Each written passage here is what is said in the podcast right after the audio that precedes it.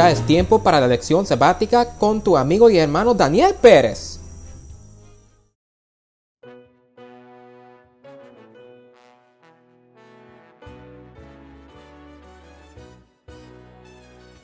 Martes 28 de diciembre de 2021. Malestar. Los lectores de Hebreos lograron retener su fe y su compromiso con Dios, a pesar del rechazo y la persecución. Sin embargo, el conflicto hizo mella a largo plazo.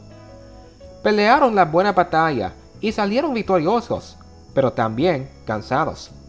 Lee Hebreos capítulo 2, el verso 18, y capítulo 3, los versos 12 y 13, capítulo 4, el verso 15, capítulo 10, el verso 25, el capítulo 12, los versos 3, 12 y 13, y capítulo 13, los versos 1 a 9 y 13. ¿Cuáles eran algunos de los desafíos que enfrentaban los creyentes? Vamos a comenzar con el capítulo 2, el verso 18. Y dice así, pues en cuanto él mismo padeció siendo tentado, es poderoso para socorrer a los que son tentados capítulo 3, el verso 12 dice así. Mirad, hermanos, que no haya en ninguno de vosotros corazón malo de incredulidad para apartarse del Dios vivo. Y el verso 13 dice, antes exhortaos los unos a los otros, cada día, entre tanto que se dice, hoy, para que ninguno de vosotros se endurezca por el engaño del pecado. Y ahora capítulo 4, el verso 15. Porque no tenemos un sumo sacerdote que no pueda compadecerse de nuestras debilidades, sino uno que fue tentado en todo según nuestra semejanza, pero sin pecado. Ahora capítulo 10, el verso 25. No dejando de congregarnos, como algunos tienen por costumbre, sino exhortándonos, y tanto más cuanto veis que aquel día se acerca. Y capítulo 12, los versos 3, 12 y 13. Considerad aquel que sufrió tal contradicción de pecadores contra sí mismo, para que vuestro ánimo no se canse hasta desmayar, por lo cual levantad las manos caídas y las rodillas paralizadas, y haced sendas derechas para vuestros pies, para que lo cojo no se salga del camino, sino que sea sanado. Y ahora capítulo 13, los versos 1 hasta 9.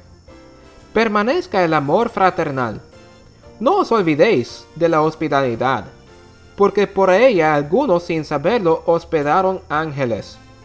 Acordaos de los presos como si estuvierais presos juntamente con ellos, y de los maltratados, como que también vosotros mismos estáis en el cuerpo. Honroso sea en todos el matrimonio, y el hecho sin mancilla. Pero a los fornicarios y a los adúlteros los juzgará Dios. Sean vuestras costumbres sin avaricia, contentos con lo que tenéis ahora porque Él dijo, no te desampararé ni te dejaré. De manera que podemos decir confiadamente, el Dios es mi ayudador. No temeré lo que me pueda hacer el hombre. Acordaos de vuestros pastores, que los hablaron la palabra de Dios.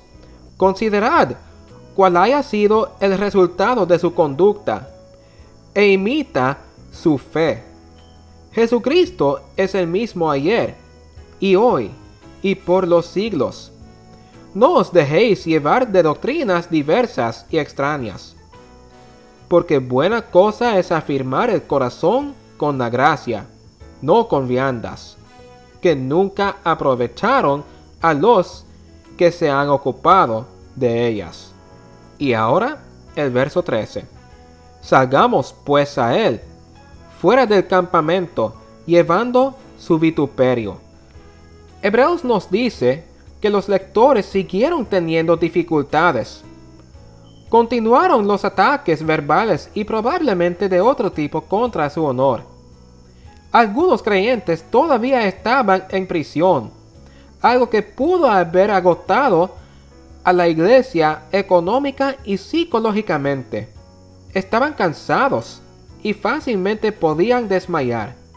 Es habitual entre las personas y las comunidades que después de que pasa la emoción de la victoria, las defensas psicológicas y de otro tipo se relajan y se vuelven más vulnerables al contraataque de sus enemigos. La fuerza que una persona o una comunidad movilizó para enfrentar una amenaza inminente es más difícil de reunir por segunda vez. Lee la Primera de Reyes capítulo 19, los versos 1 al 4. ¿Qué le sucede a Elías? Y dice así. Acab dio a Jezabel la nueva de todo lo que Elías había hecho y de cómo había matado a espada a todos los profetas. Entonces envió Jezabel a Elías un mensajero diciendo, Así me hagan los dioses y aún me añadan, si mañana a estas horas yo no he puesto tu persona como la de uno de ellos. Viendo pues el peligro, se levantó y se fue para salvar su vida, y vino a Seba, que está en Judá, y dejó ahí a su criado. Y él se fue por el desierto un día de camino, y vino y se sentó debajo de un enebro, y deseando morirse, dijo, Basta ya, oh Jehová, quítame la vida, pues no soy yo mejor que mis padres. Pero una reacción como la que con frecuencia sigue a los momentos de mucha fe y de glorioso éxito oprima Elías.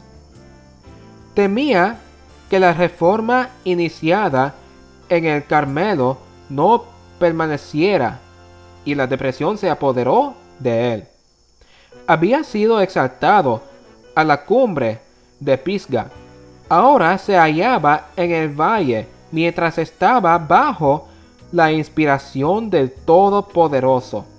Había soportado la prueba más severa de su fe, pero en el momento de desaliento, mientras repercutía en sus oídos la amenaza de Jezabel y Satanás prevalecía aparentemente en las maquinaciones de esa mujer impía, perdió su confianza en Dios. Había sido exaltado en forma desmedida y la reacción fue tremenda. Olvidándose de Dios, Elías huyó hasta hallarse solo en un desierto deprimente. Piensa en esos momentos en los que fracasaste en tu vida cristiana y trata de comprender las circunstancias y los factores que contribuyeron al fracaso. ¿Qué podrías haber hecho diferente?